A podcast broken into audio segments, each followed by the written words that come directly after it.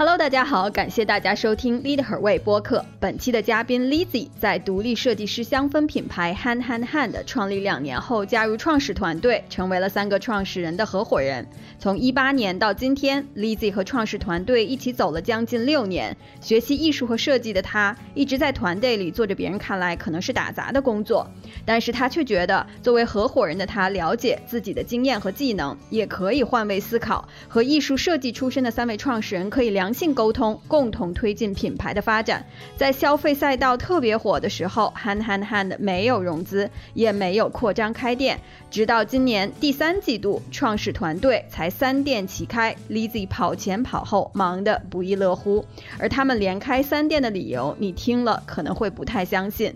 Lizzy 说他是学渣。他想和那些不是别人家的孩子的听众朋友们说，其实学渣反而不会在做选择的时候内耗，因为他们没有什么偶像包袱，只要沿着选好的道路一直努力走下去，就不会错。对于想要加入创始团队，把一个品牌从无到有做出来的听众朋友们，Lizzy 也有一些干货要和你分享。感谢收听，Hi Lizzy，你好，今天特别感谢你来到 Lead Her Way 来给大家分享你的故事。在我们开始聊天之前，你能不能先讲一讲你是谁，在做什么？特别是你最近这三个月在做什么，给我们的听众朋友们分享一下。Hello，Hello，呃，大家好，我是 Lizzy，我的中文名叫归燕春。呃，我现在的角色是 Han Han Han 三手香氛的合伙人之一。我是在二零一八年加入的，事实上这个品牌是在二零一六年成立的。所以在你加入 Han Han Han 的时候，其实它是有三个创始人的。然后你加入的，你加入的时候呢，是以合伙人的身份去加入的。对。过往的嘉呃，这个我们 Lead Her Way 的嘉宾呢，很多都是创始人。啊，独立创始人或者说有 co-founder 的这样的一些创始人，好像还没有说跟一个品牌走得这么近，但又不是初始创作团队的。这个一会儿我们可以聊一聊，就是怎么样去跟创始人一起来去打造品牌，并把品牌给养大。那现在呢，再回到说，我知道你这三个月特别的忙，忙死了。你能跟大家讲一讲你在忙什么吗？这三个月可能就是在忙开店。在九月二十七号的时候，我们在深圳万象天地的高街上的 Box 有一个快闪店。那么这个店持续两个月，那么呃现在还在开着。在十月一号的时候，我们又开出了我们的首家商场店，就是嘉里中心，它是一个长期店。那么在刚刚过去的这个周末，呃，十月二十一号，我们在三里屯太古里开了一家快闪店。这个就是我过去三个月在干什么。所以你其实你自己说你是合伙人，但我了解啊，我们其实有聊过天，你其实现在又做招聘，又做店面的一些管理的工作。然后还要就是探店，所有的这些事无巨细的活儿你都在做啊。那说回来，你现在在忙开店，我觉得你们的这个品牌其实挺有意思的，因为啊，其实跟你还有创始人之一阿伦在很多年前就一直有接触和聊天儿。那个时候你们其实只有一家街边店，是在嗯，在哪里来？永福路对吗？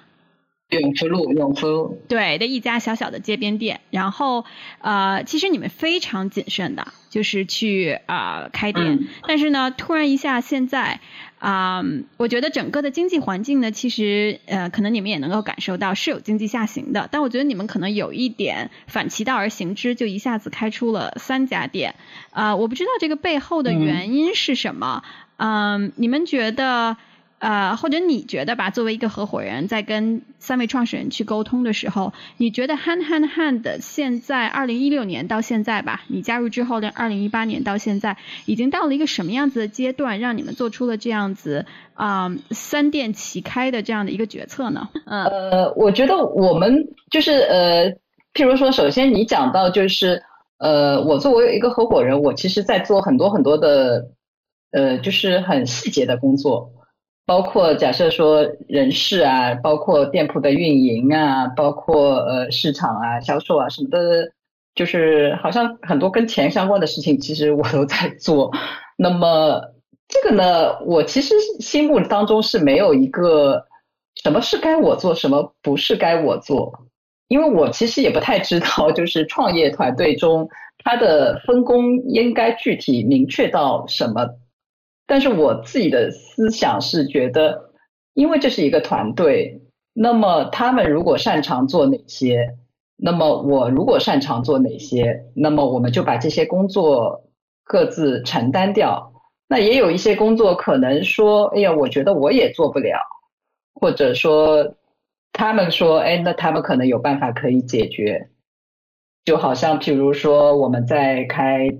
商场店或者在寻找店铺的时候，我们大家也会寻找自己自己的一些关系啊，或者说人脉，然后去谈各自认识的一些商场，这就是一种其中的一个例子吧。就是我自己不觉得有什么该做不该做，反正合伙人嘛，那个不能说因为我占的股份少一点，那你占的股份多一点，那我就少做点，你就多做点，而是说这个事情总归是要有人去解决，那我们就谁谁能力多一点，或者谁。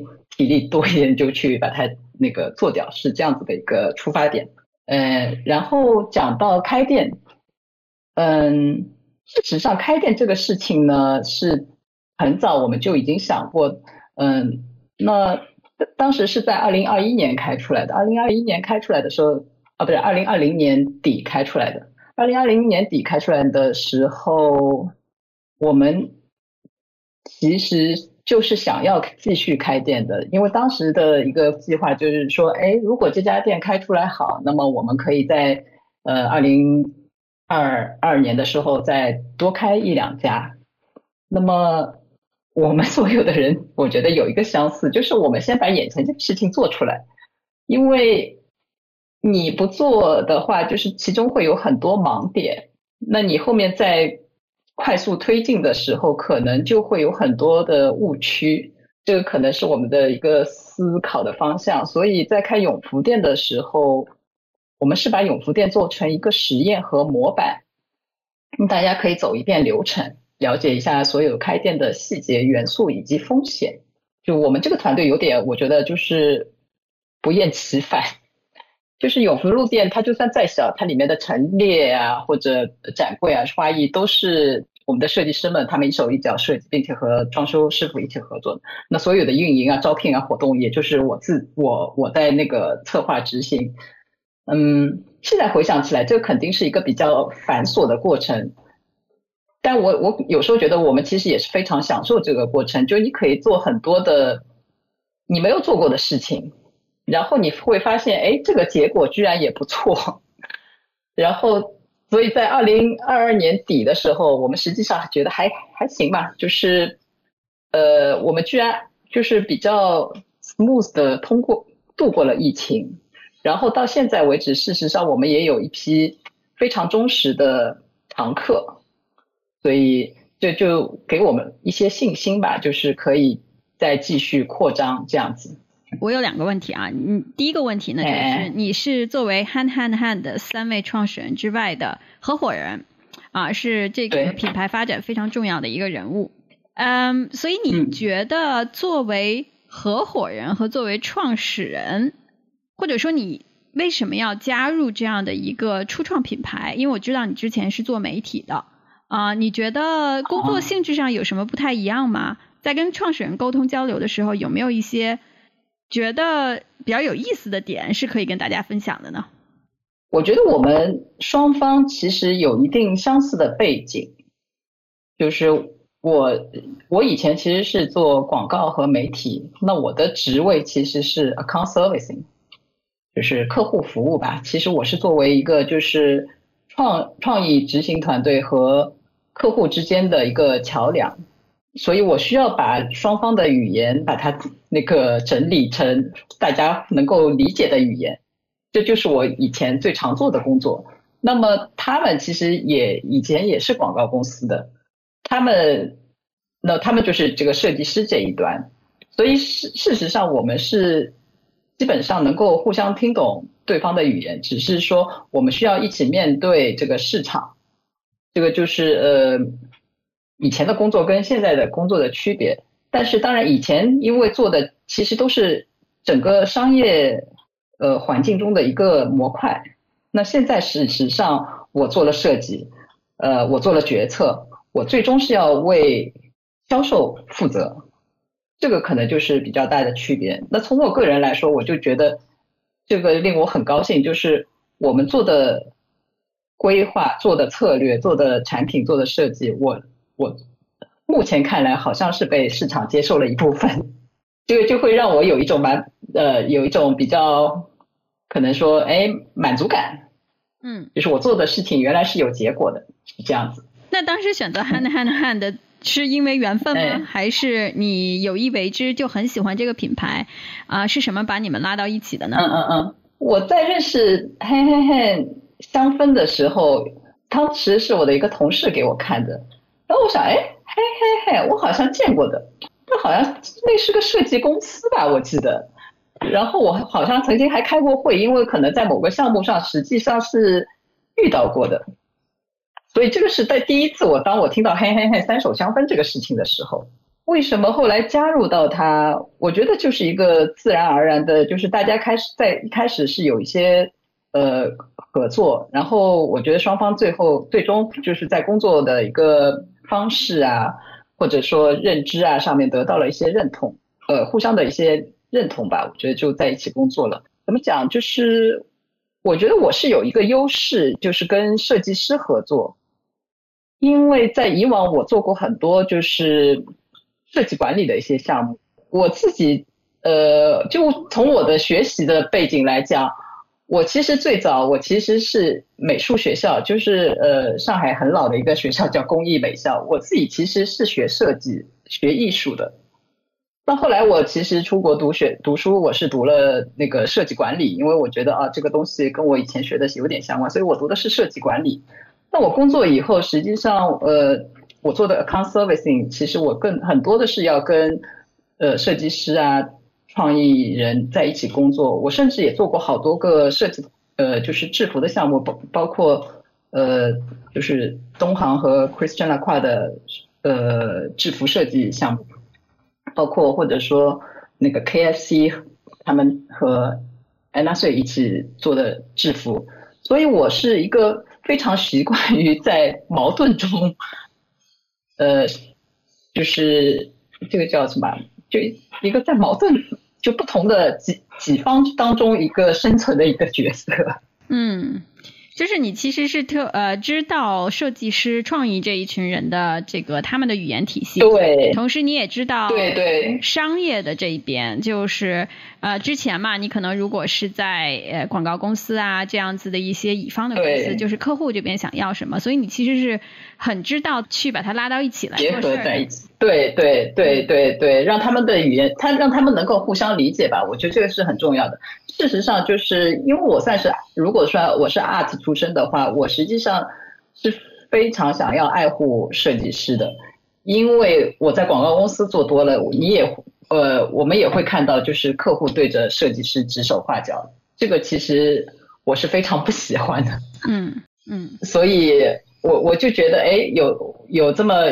嗯，一个团队，那么他们也信任我，我觉得这个是一个非常好的机会。那刚才呢，你又提到了，其实你们二零一六年开始做 Hand Hand Hand 的那三位创始人呢？你刚才说他们，其实这三位创始人其实都是从广告创意设计啊这个领域里面自己来去做一个产品。那二零一八年你加入之后，你们二零二零年是在永福路开了一家店。啊，因为你就是啊，不是二十二零二一年，其实是讲错了，二零二一年年底的时候，那其实啊，经历过，尤其是在这个消费品或者零售的这个领域里面啊，这个这个工作的人啊，或者说一直观察这个领域的人，大家都知道，其实，在二零一九年的二零二零年啊，甚至到二零二一年，是一个消费品非常非常火的时间点。啊，不管是从媒体的关注、消费者的热情，还有一点呢，就是投资者的热情这边来看呢，都是非常非常热的。然后就有很多的消费品品牌，他们其实拿到了融资，然后就疯狂的去开店啊，也有拿到了这个融资之后，可能转入其他领域，怎么样想把它做大。但是呢，hand hand hand 其实一直也没有特别大的动作。啊，刚才你也有讲说啊，你们其实就是把眼前的事情做好啊。我觉得这个可能跟创始人以及包括你自己的一些性格特点是有关系的。你们这个团队，我觉得我聊下来，我觉得每一个人都是超级佛系，对，然后对对，好像就是不紧不慢的这样一点一点去做。所以我想了解一下，就是刚才也讲到说这个是不是商业策略？你们一下子起开三店，然后上次咱俩也聊过，其实你觉得可能部分是商业策略，另一部分呢也是缘分到了。那正好这个时候啊，地产这边的朋友有找到你们说，然后你们又觉得不能说 no 的，因为就是这个位置真的是太好了，所以呢就就接受了，就去开了。你觉得，如果你现在去看啊，你跳出来，不是 hand hand hand 的这样的一个啊合伙人的这样的角度去看，你的这一段经历，就是从二零一八年进入之后，正好就进入到了一个消费的高峰啊，很火热的时候，到现在你们所走过的这一段路，嗯，你觉得你你会怎么样去评价和评论呢？我我是觉得。就你刚才讲的这一些，譬如说，呃，消费的热潮呀，融资的这些机会啊什么的，嗯，呃，就是 我这个其实不太能让我兴奋，就是在当时的确是有这么一些情况，或者我们当时也有朋友来说，哎，这个什么什么风口之类的，然后我当时的反应就是风口跟我有什么关系？我从来没有想过，就是因为风口，我要去改变我自己，去迎合这个风口，并不是说所有的风口我们都能踩上，我们都应该去踩。这个其实可能是我的一些的底层的逻辑吧。事实上，又反过来讲，对我来说，做大有什么意义呢？就你开很多店，那么这些店。是真正的被客人喜欢吗？我我我自己会想更多一点点。我做大了，我要干什么？我做大了是真正因为客户的需求，所以我要做大，还是因为我为了做大而做大？那如果说仅仅是为了做大而做大，我我是没有这个兴趣的。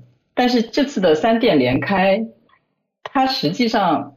是一种，我感觉到我们好像是被大家喜欢的。那我其实是想验证，我我们是不是真的被大家这么关注和喜爱？所以我们可以连开三家，是这样子的。所以你现在开了有一段时间了吧？一两个月了。对对。你你你觉得你得到你想要验证的答案了吗？在目前看来，情况是挺好的。但是我我我我也说，哎，这个数据数据量太少了，我们再看看吧。但是呃，但是这样子呃，可喜的是，我觉得我们的永福路虽然它很小，不管是体量或者是面积很小，但我感觉它还是蛮稳定的。嗯。就是甚至是它的复购或者说它的常客的购买率，它是非常高的，那就是证明我们是值得被反复购买的。那么我觉得这其他的三家店，我觉得接下来应该也是可以做到相同的路径的。所以你刚才讲啊，就是你们也有探讨过这个问题，我相信就是说，哎，那我们如了如果拿了钱，然后去扩张了，那又怎么样呢？那你们在探讨的时候，你们四个人，三个创始人加合伙人，你有没有大家有不同的声音呢？还是你们都一致认同这个就是你们的价值观？你们做商业选择的一个标准就是，呃，我们可能不是在现在这个阶段是追求最大，而是说真正做出来产品，然后去验证自己做出来的产品是不是真正被消费者去去欢迎这样的一个。啊，决策呢？呃，你如果问我们内部有没有争论或者讨论，一定是有的。嗯，但实际上大家最后好像也没有讨论出什么结果来，因为没有人知道这个结果，就是你融了钱以后你的结果是怎样。但是我我自己会有时候会大家一起分析嘛，就是我拿了这个钱，我去开店，我们有没有这个能力开店？因为我们其实是一个非常平面化、非常微观管理的一个公司。嗯嗯，如果我同时开十家店，我如何管理？不讲十家店吧，我这三家店就已经很要命了。那对吧？而且这里面还有两个是快闪，其实不是规模不是很大的。嗯呃，就是我们有没有这个能力这样子的快速发展？嗯，就算你有钱，钱能解决所有的问题吗？它能帮你找到你信赖以及能够平等沟通的团队吗？嗯，这个呃是一些风险的预判吧，我觉得就是我我会这么讲。然后如果融到了钱，我们会不会有额外的压力？除了这个品牌自身的一种发展，我们会不会有其他的压力？那我愿不愿意接受这个压力？你愿不愿意牺牲自己的一些愿景和价值观来接受这些压力？这个可能，这个当时其实都有讨论过，但是也没讨论出结果，然后就 没讨论出结果，然后就没没讨论出结果，而而且还有就是，就是在我们这个 mini 的时候，就是现实还还是还有一个，就是融资不代表你，就是有有有有投资人来问你，不代表你可以立刻融到很多钱呀，嗯，对吗？这就是大家来问问而已嘛，又不会又不代表就是钱已经在你的口袋里了，你去。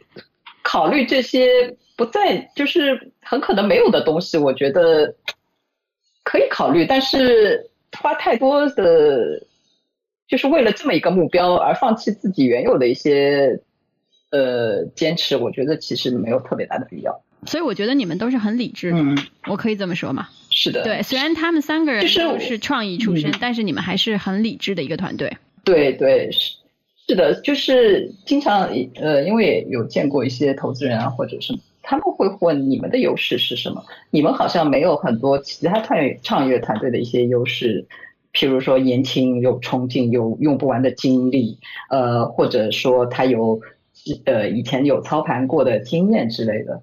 那我们实际上没有这些，我们大家都是已经七零后了吧？嗯，八零前吧，这七零后有点难听，都是八零前的团队。那我就说，我们是一个有真切的工作经验和成熟的就是思维的一个团队。就我现在做商业，我就是为了一个，我就是怎么讲，我们会呃，就像你说的，就是我们是一个比较稳定的一个团队，我不会我。我不会为了一个好像不切实际的目标去，就是为了造梦嘛。有很多就是说，哦，我的梦想是怎样怎样。但我我们其实觉得这个没有特别大的必要。你还不如有一个愿景，那你为这个愿景你有一些计划这样子。下面我有一个问题啊，就是说，你觉得在一个初创企业里面，跟设计和创意这种类型的创始人啊，一起打造品牌？虽然你之前是学艺术出身，然后也一直都在做相关的这种带引号的翻译工作，你觉得最大的一个 challenge 啊挑战是什么呢？就是就像你说的，大家会有不同的语言，设计师他不一定能理解市市场的变化、市场的审美，那我也不一定能理解他们的设计语言和品牌视野。你你这么问呢，我其实会回忆一下。我通常是怎么工作的？嗯，我常常是在换位思考，就是哎，他们会怎么看我嘞？那他们肯定会想，哎，你这个做市场的人，就就会指手画脚，对吗？那我我，对吧？呃，因为最后的 hard work 的确都是他们在做，不管是开店啊、产品开发啊、香气开发，的确都是他们在做呀。我可能是给一些判断，说哎这个香味好闻啊，呃这个好看，我可能只说所能说的就是这些，所以所以我我我也会在那个工作和做决策的时候，我也会想到，哎，就是这样的决策是不是可持续？因为是他们在工作，如果你这样子这么多的决定都最后其实那个工作量都是落到他们的头上，那。这样子的计划是不是符合他们对品牌的愿景？这个需要非常多的从他们的角度来思考。这又说到了你们是非常理智，以及你说啊，虽然在投资人眼里，你们这个团队大家都是八零前 或者七零后，是是劣势，但我觉得这个其实往往是一个优势，因为你没有一定的积累和社会经验和工作经验，你可能很难去站在别人的角度去想。然后也不会，我觉得那个时候年轻嘛，年轻的时候你可能每个人都想都想当那个 super star 啊，但这样子呢，可能就很难去平衡各方面的一些关系，让这个团队更加有效的去合作去产出啊。我觉得这个可能是就是你能够平衡的非常好的啊，其实呢，我在跟你录这期播客之前呢，我这我在微信上面问了一下阿伦，我说阿伦，你知道吗？我我我要跟 Lizzy 做一期播客。他也跟我讲的嘞。哎，对，我说你有什么问题要问他吗？然后他说，哦，这个我要好好想一想。我说好。然后他又发回来了三个、四个问题。他有真的？他有跟你讲他问的这些问题吗？呃，他没有跟我讲。他说你你你有问他要问什么问题？然后我就想，哎，问你干嘛？刚不是应该问我吗？对，我觉得就很有意思，因为你们两个人，你记得吗？我们第一次见面，我是跟你们两个人一起见的。然后我觉得你们两个人其实配合打得非常好，所以我相信这份信任和磨合其实是可能就像你讲的吧，就是你们的优势。嗯嗯。所以呢，他问了四个问题，你想听这些问题是什么吗？哦哦哦！想啊想啊。OK，他说我想问 Lizzy，独立设计师品牌如何在商场生存？哇，这我怎么知道这个问题？你们有讨论过吗？之前在开出我们嘉里中心第一家商场店之前，有有没有团队有意或者无意的吧？啊，去讨论过说独立设计师品牌如何在商场生存呢？我能在街街铺生存，我也能在商场生存啊，就没有什么特别大的区别。我觉得消费者都还是消费者。他的可能消费习惯有一点区别，但我不觉得就是你因为进了商场，你就会想要别的产品或者品牌。这个是阿伦，这个也是阿伦的 answer 吗？你们在之前讨论过吗？啊，没有讨论过这个事情吧？就是当然，我们就是说，希望商场的打法会不一样，但是我们不会觉得，呃，如何生存这个问题，它的它的。运营方式一定是不一样的，我的产品不会变化，我的品牌也不会变有变化的。嗯，他的第二个问题就是，Lizzy 理解的长期的品牌愿景是什么？我其实一直想要有一个，对我来说，就像你你讲很多的那些消费品热潮啊什么的，那些都不是我的愿景。我的愿景其实你就譬如说，像欧洲的一些老牌。那它可以做个几十年，甚至上百年，这种是我的品牌愿景。虽然我可能看不到这一天，这个是我其实没有跟他们讲过，因为我觉得他们可能期待的会更多一些。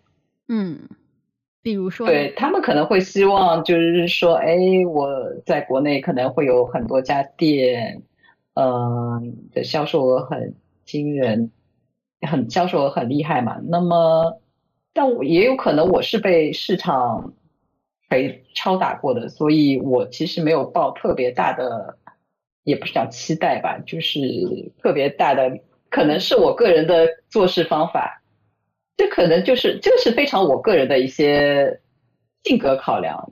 就我是今做今天，我不想明天的。你今天的能力能做多少和明天能什能有什么，它不一定是一个直接关联的关系。我其实挺想知道一下你怎么被市场敲打过，你能这么的佛系和随性，以及怎么讲理智？这是我的问题，这不是阿伦的问题。啊啊啊啊啊啊！为什么？呃，因为一个人的，我觉得一个人，呃，就算我们是一个团队，其实还是中国太大，其实我们还是非常渺小的。然后我们以往的经历吧、经验吧，我可能。就是 这这个讲的就是假设我的离婚啊，嗯，他可能有一部分的改变了我这样子的一些想法，就是你工作和婚姻，它可能一样，可能不太一样的。我我觉得它那个逻辑上是差不多的，就是当你在结婚的时候，你肯定想的那个呃白头偕老怎样怎样的嘛，对吧？但实际上这个东西不是你可控制的，那有一天可能就哎离婚了，或者有一天可能就分开了，这个都是很正常的嘛，所以。合伙在一起工作，或者说你做一份，呃，不管是企业里的工作，都会有这个可能性的。嗯，下一个阿伦问的也，他说如何做到香氛品牌的差异化？我觉得阿伦其实想的都是一个特别宏观的问题。我觉得我们现在已经跟品别的品牌的差异很大了，不用不需要再做什么，就是我们只要坚持我们自己就已经做到了呀。你觉得？就大家经常会问，哎，你你们跟别哪些品牌哪些品牌有什么？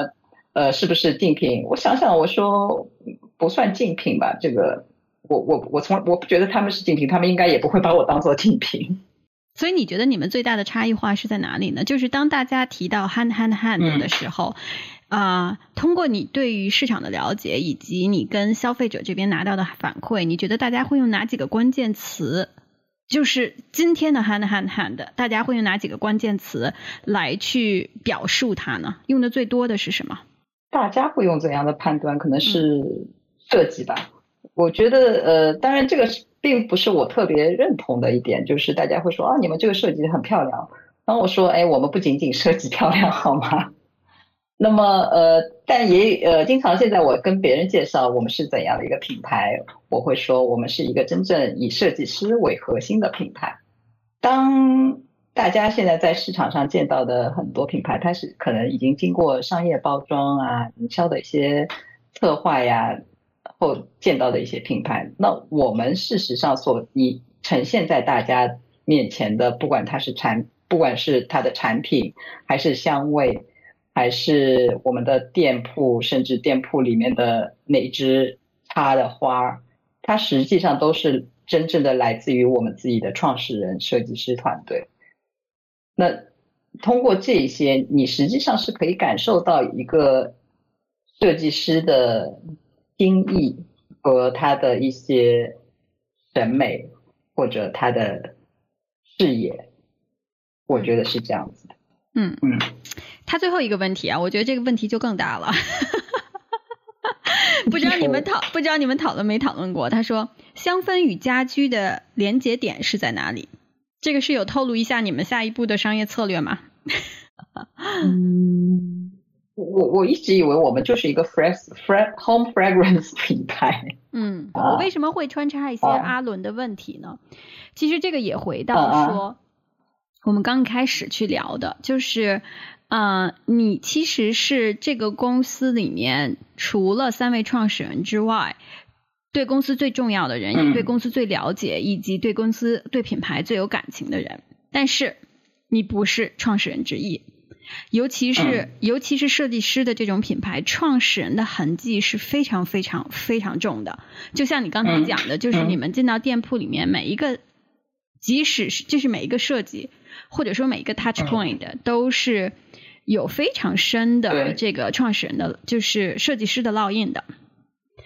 那么我相信呢，其实有很多的听众朋友，他们可能跟你差不多的这个背景，有的人是学艺术的，有的人是学呃，可能一些比较偏这种文艺啊、文呃，就是语言呐等等这样子的一些啊呃一些听众朋友们，然后他们呢也有自己对于审美的追求和表达的方式。啊，可能也一直都是在一些广告公司啊、创意公司啊等等再去打工。那当他们做了很多别人的 case 之后，啊，其实心里面是蠢蠢欲动，想要去创业的。嗯，想要去做一些自己不同的东西，是因为他们觉得想要去表达。我觉得这个是非常初始的一个，就是心里面的小念头。但是呢，大家都知道，创业其实也是非常难的，而且在这样的一个经济环境下面，从头开始也的确是非常难的。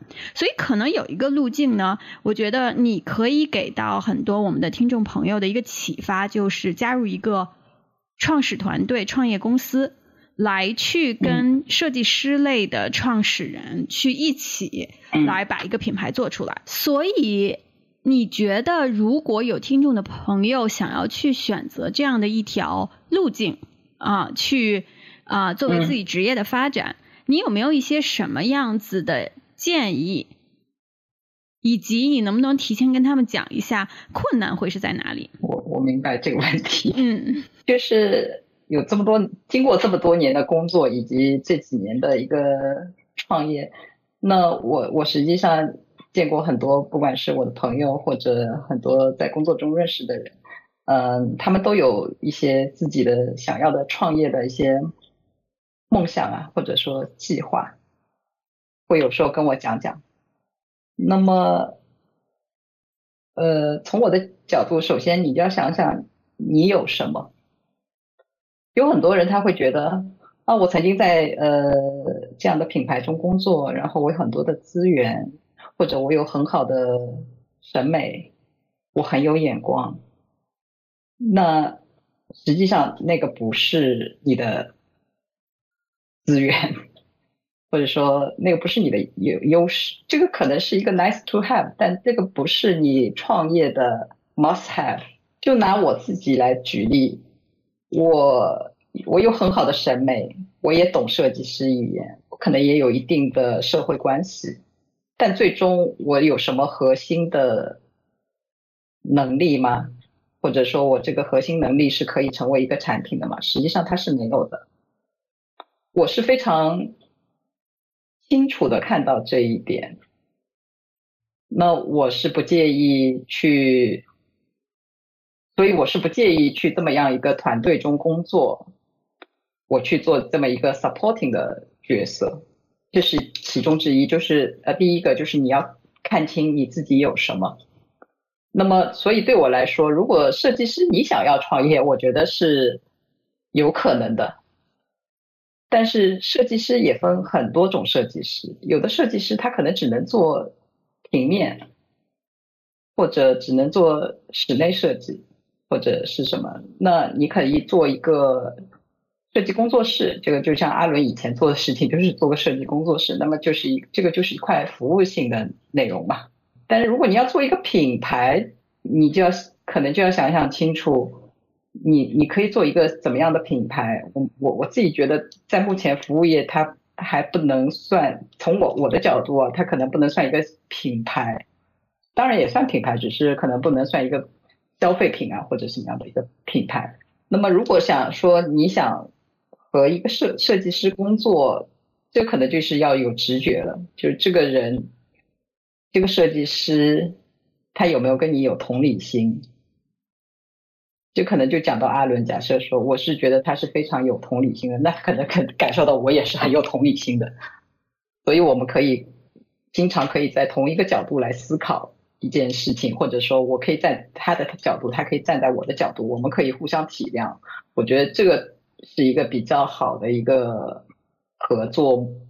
的一个团队的一个形式，这个有没有回答到？这个会有啊，我觉得很有帮助啊。我觉得大家可能在去考虑自己想要走出来做一些东西的时候，啊，可能要真的好好的想一想，就是你自己能够去有一些什么价值是可以提供的，才能够跟一个团队大家一起来去做一些啊，我觉得对消费者也有价值的这样的一些品牌和产品吧。还有一个就是，就是你刚才又讲到那个同理心，就是你是不是可以换位思考？对我觉得这两点其实是很重要的。就是在 hand hand 做在做 hand hand hand 的时候，我其实就像你前面也有问到，就是这个是就是在这个公司里面究竟是谁离得了谁？我其实自己有时候也会在 battle 的。那你你有时候你肯定有会有一些就是。呃，争执啊什么的，那有时候心想，哎，白干别干，对吧？你肯定有时候会这样想。那这个是只是一个呃义气的一个想法。那但是有时候你也会想，啊，这里面究竟谁不能没有了谁？事实上，的确，大家可能都不能没有了对方在这里面。我是这么觉得。是的，我觉得也是的。所以你刚才讲啊，你觉得你自己啊，可能就是做一做什么什么品牌也是他们在做呀，然后开店也是他们。其实我觉得，我觉得不是的。至少咱俩接触下来，我觉得阿伦是 阿伦是不能没有你的。啊 呃，其实这个当然也是因为基于信任，所以他没有我。实际上，如果换一个人，可能也是可以的。我觉得，我觉得有一点其实是，就是我觉得从技能上面来讲，可能是会，每一个人都是可以去取代的。但的确，对的，对的，对。但是的确，像你刚才讲的，这样一路走来，大家彼此的这个信任，如果要再去建立，那可能又要需要很长的一段时间。我觉得这个默契和信任是不能够被。在短时间内 replace 对的。啊，这一点是呃是的是的对是的，就是我们现在有很多策略，我觉得我们有时候会我会想，哎，这个决我跟他讲一讲，他说哦可以啊，没有问题啊，或者说他跟我讲，我说没有问题啊，实际上就是这可能就是一种默契了，其实因为大家的认知基本上是差不多，那你其实也不就不需要重复沟通了，有一些决定我可能就自己直接做掉了，那他也能理解这样子。我觉得这一点特别重要，就是尤其是对一个初创品牌来讲，如果把时间都浪费在来来回回的沟通还不能够去做决策，那就太危险了。对的，对的，对，嗯，那么现在呢，你们已经走到了这个品牌的第八年，一路很稳。然后上次咱俩聊，就是今年其实整个经济环境不是特别特别好的情况下呢，其实你们不管是线上还是线下的销售，你们还是觉得是啊很满意，然后也跟你们的目标也是基本上是可以达成的。那现在走到了第八年嘛，我觉得做一个品牌从无到有，可能第五年是个坎儿，第十年是个坎儿，然后之后可能还会有各种不同的坎儿、不同的坑。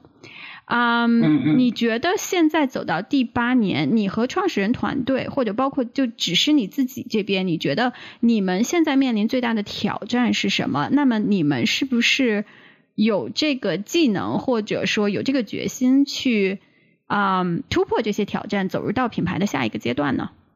品牌的下一个阶段，我觉得是势必是要进入下一个阶段的。那么这个就在乎你要下定这个决心，我觉得我们总归是可以走到的。那么这个下一个阶阶段，我们像会要面临的，可能就是公司规模的扩张。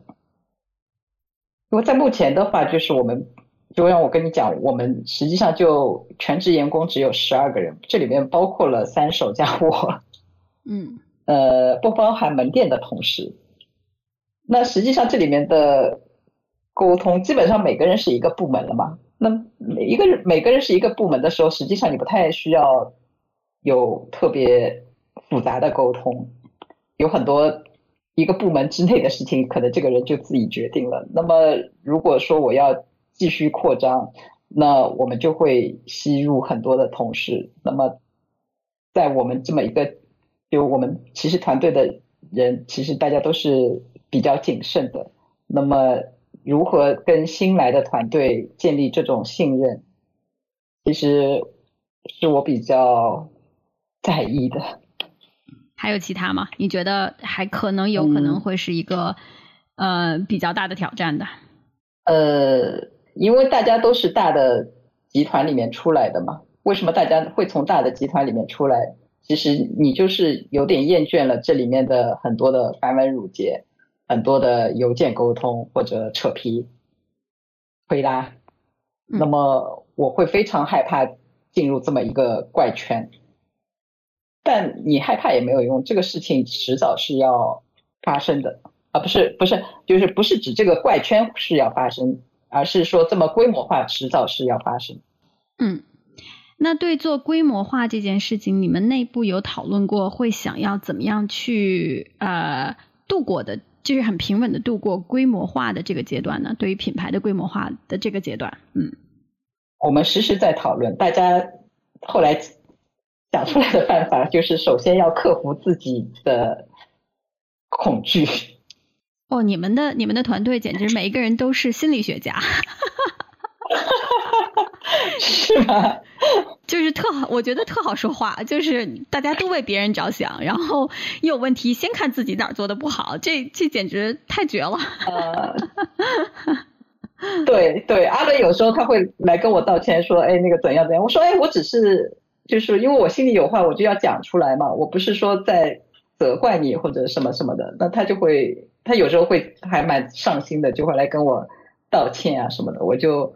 但我也很很感激这种，就说明他在乎你嘛。那呃，但实际上我说，哎呀，不是这样子情况，就就就还还，我觉得这个就是一个非常，我我所以我对这个工作环境还是蛮满意的。嗯，理解，我觉得我很理解。嗯，所以你们每天都在讨论有关于规模化的这样的一个话题。呃，就大家尤其在焦虑的时候，就想一下你，你开三家店，你当然人手不够了，出差都不知道怎么出法，那你肯定要想这个事情，对吧？我只是。开这么几家店而已，怎么就搞得这么鸡飞狗跳？那呃，那么规模化就是势在必行的呀。嗯嗯，所以如果是有一个时间点的话，就是是有一个 timeline，你觉得你们啊未来两年到三年吧，最会主要啊 focus 的地方是在哪里呢？我觉得可能是在线下的体验。嗯嗯，线下的空间。因为对线下的空线下店的，它对品牌以及对品牌提升以及对销售的提升，其实都是特别重要，在线上是无法达到。嗯，那也就意味着你们真的是需要一个团队了，因为的确是这样。我觉得从线上走到线下，就是完全不同的逻辑思维模式。和对我们近最我最近正在经历这个过程，你会更强大的，你放心。嗯，所以不能看，不能想太多嘛，想太多你不要做了，就是 就硬着头皮往前努，对吧？OK，哎，对的，对的。我觉得我们聊了很多有关于 hand hand hand 啊，就是你在职业部分的。那么下面呢，我其实挺想聊一聊，就是你是怎么做选择的，因为这个话题呢，每一期嘉宾。都会被问到，因为我觉得其实我们现在的这个人生状态，可能就是我们过去做的某一个选择的一个结果。啊，五年前、十年前，或者甚至更小的时候，啊啊，所以做选择，我觉得是一个特别重要的话题。啊，现在也有很多的，特别是听众朋友里面的女生，她们在一想到做选择的时候，其实。呃，我觉得是有一点瞻前顾后，然后以及不知道怎么选的。瞻前顾后呢，是因为很多女生她优秀就一贯优秀，所以其实她是怕选了一条路会失败啊，就是这个是害怕在作怪的。那还有那个在做不知道怎么做选择，我觉得可能也跟嗯现在这个社会的多元的价值观的存在是有关的，好像。这条路也可以，那条路也可以，然后也没有一个人会告诉我这个说明书是什么样子的。可能有一些不是特别，不是每一个女生都很勇敢嘛，啊，不是特别勇敢的啊，这些女生们她们就会觉得说，哎，我怎么选呀？能不能有人告诉我一下啊？这样子的，所以这个是我为什么每一次都会去问一些我们的女性嘉宾，他们的这个做选择的一个底层的逻辑。那我觉得，其实，在刚才跟你交流的这个过程当中呢。我其实也略知一二，就是我觉得你是一个非常理性的人，而且特别活在当下，然后对自己的审视，就是自我是非常了解的。那你也讲过，可能是跟经历相关的，所以我其实挺想让你跟大家聊一聊，你是怎么样去做选择的，那个底层的逻辑是什么？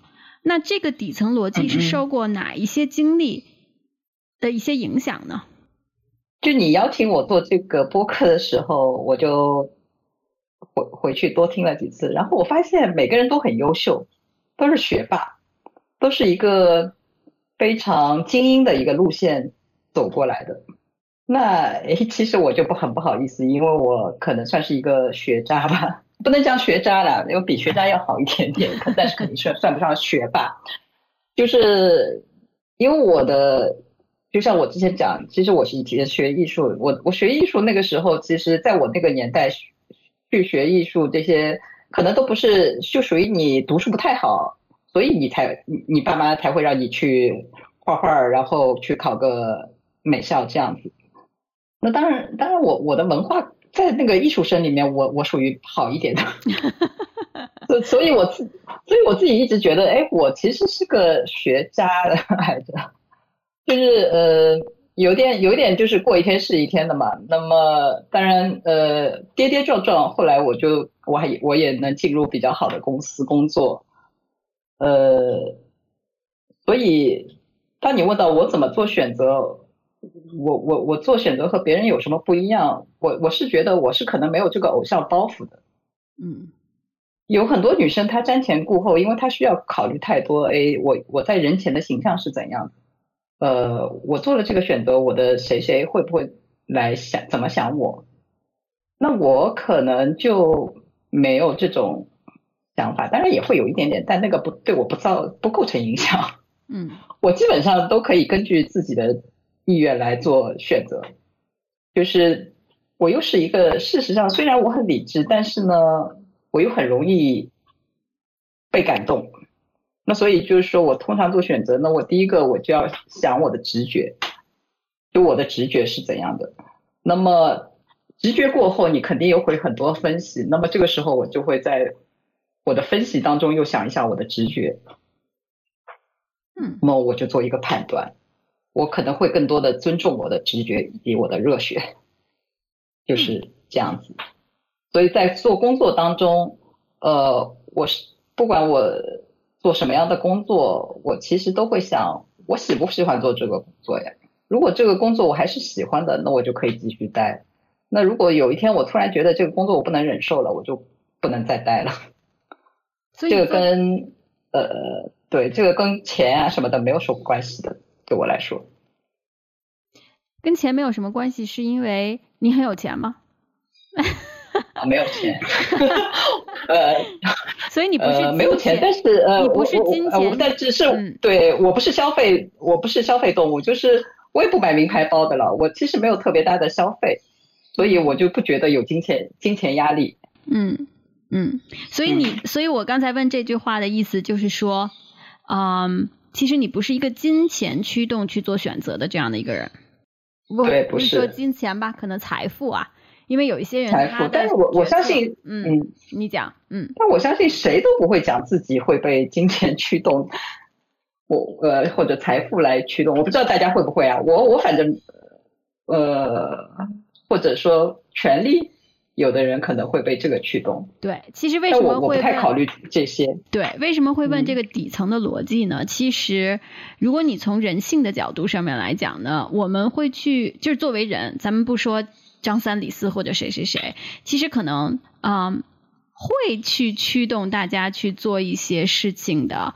刚才你讲到了权利，有的人真的是因为这个权利，就是所谓的带引号吧，权力就是他的春药。嗯嗯啊，就是、嗯 特别，就是他可能不会去说，他自己可能都不会理解这个是他做选择的一个底层的逻辑。但是当他每一次真真正正去做这个选择，就是他这个动作的时候，其实是非常明确的。那有的人是财富，嗯啊，有的人他的底层逻辑是财富的，他会在潜意识或者说显意识里面就会去把这个天平偏向另一端。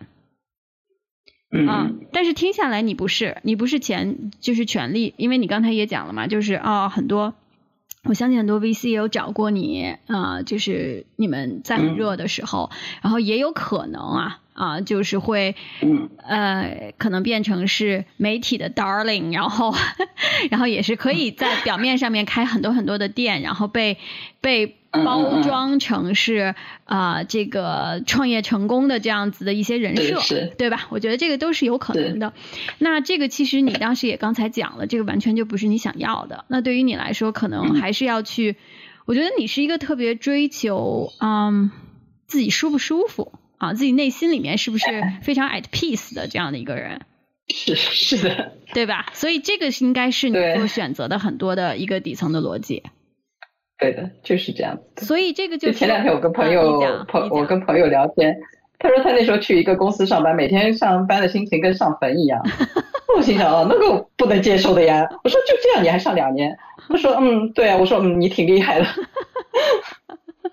我觉得除了说他真的是有一些生活上的压力和难言之隐以外，我觉得嗯可能也会有一些其他的原因，就是说，嗯，嗯，这个我当然我觉得，所以我说他厉害是就是这个也是你很专业的一个表现啊。就是你不喜欢这工作，你最后能坚持两年，这也是挺好的了。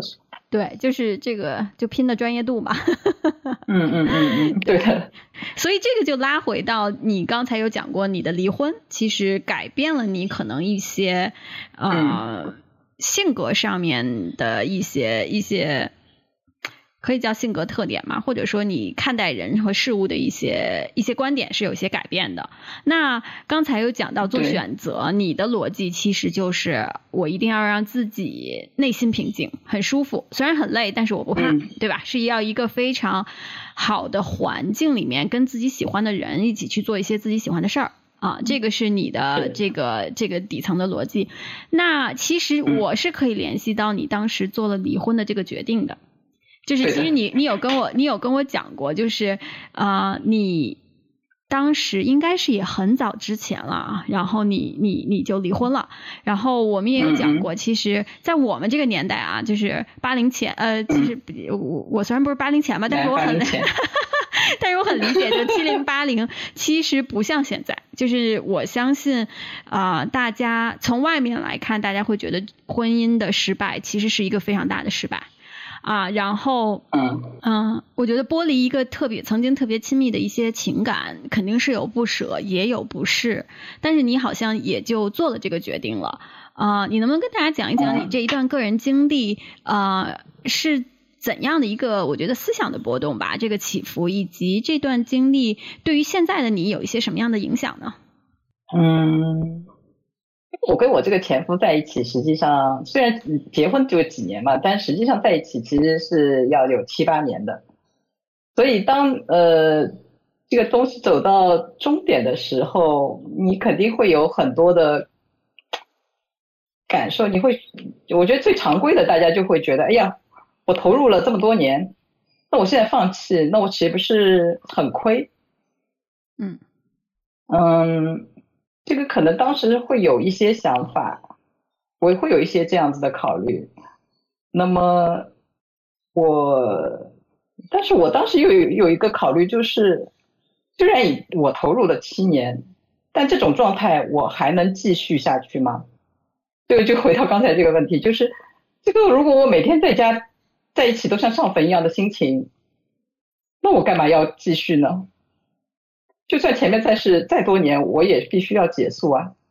这就是当时做这个决定的一个思考。那么事实上，我当时我的家里人其实因为这个，我就说中国的家庭其实也都是不能讲他觉得这个是一个失败，但是我觉得大家都是在成长，因为就像我的父母，他们其实也没有经历过离婚嘛，他们是在我离婚的时候才经历过离婚这个事情的。所以他们在离我离婚之后才发现，哦，原来离婚不是那么坏的一件事。嗯 所以，呃，这怎么讲？就是说，首先我做的决定是遵从我的内内心的。那我其实想告诉，就是如果其有其他姑娘在听的这个时候，就是你最好不要去听你周边的人，因为他们的建议不一定来自于他们的经历。不如用我的这个想法，就是说这种日子你还能过多久嘛？你要是过不下去了嘛，就不要过来了。你那你还有个别的选择。嗯，那当时会有怕，当时会有怕说自己再也没有选择了吗？还是很还是很自信的说，哦，其实没有这一段婚姻，我还可以有有更好的，会有这样的一些想法吗？呃，婚姻不一定是必须的，这个又是一件老生常谈的事情，就是哎没没有，那么呃离婚嘛就单身好了，这个这个其实是这个其实当时没有想更多，就是我接接下来找不找得到别人这个事情倒是未必的，而是说我一个人我一个人行不行嘛，最直接。那一个人事实上是非常的开心的，我告诉你。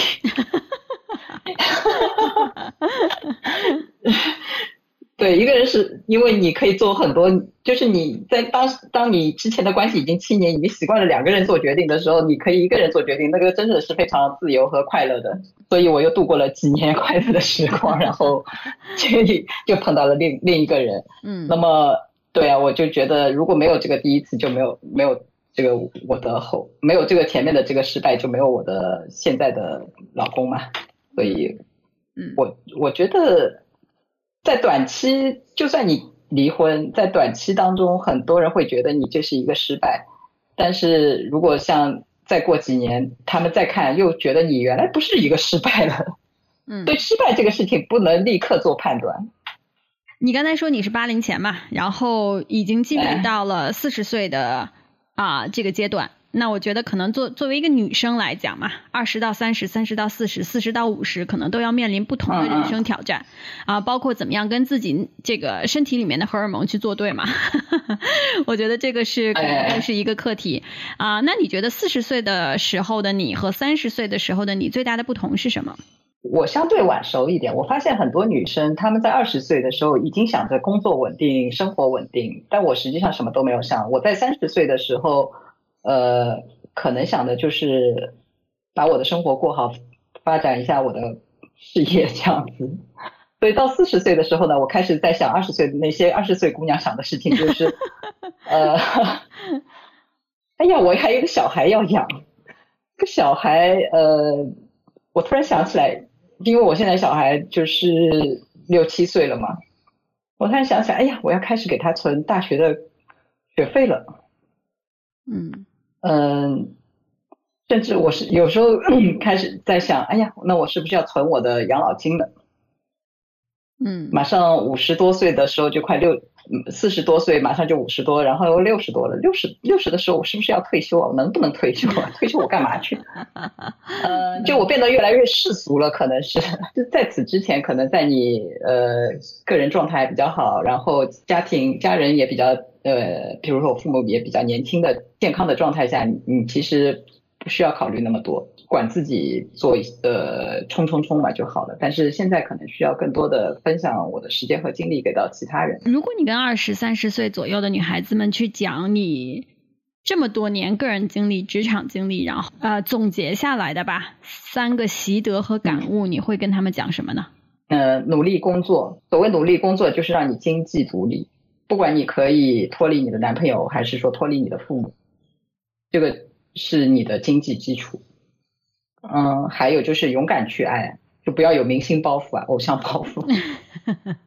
呃，很多人去，我我就觉得大家在国内的交友真的，呃，就是有时候会想太多，就是双方的家庭背景啊，呃，经济条件啊这些的，呃，大家会考虑很多。但实际上，我觉得，嗯，他不是不，他不是不应该没有，而是可能更要考虑的少一点这个方面。首先要尊重自己的荷尔蒙，然后第三点就是可以多出去看看世界。当然，我这个是有先后的，第一个就是经济，第二个就是呃爱情，第三个才是出去看世界。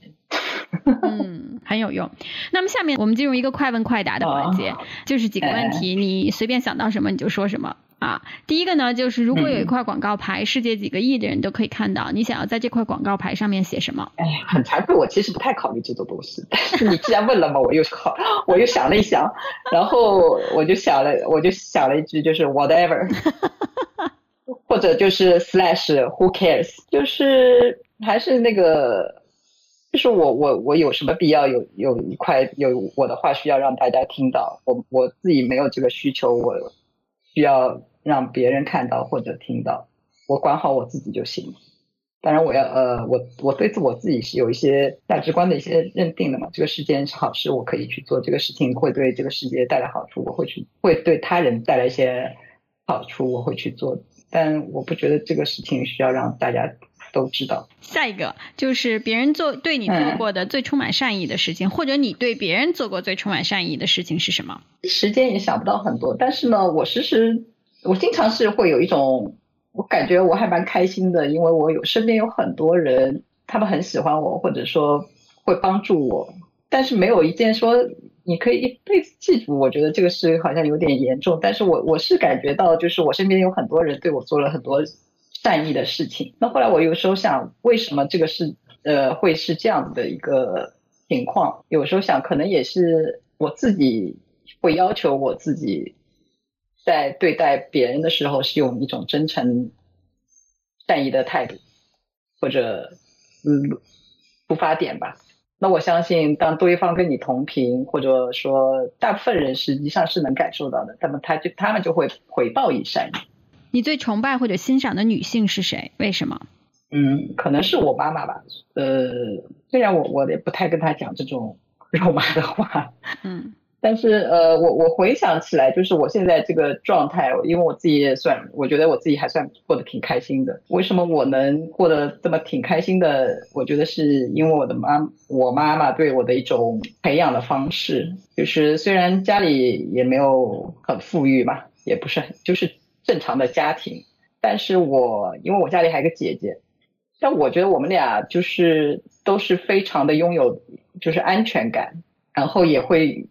有勇气做自己想做的事，自己喜欢的事，我觉得这个就是非常了不起。所以妈妈会给你们很多的支持，情感上的支持，对各种的支持，对。那我们最后的最后，你有没有什么话是想要跟听众朋友们说的？我因为我是我觉得我说的比较乱了，离特位是以赫尔为主的，呃，我相信在听的女生们可能也不都是学霸。也有很多像我这样子的学渣，不管是学霸和学渣，我觉得大家都有都会找到属于自己的路，那就不要呃有太多的顾虑，好好走这条路下去，那可能他会有一些惊喜给到你。特别好，就这样。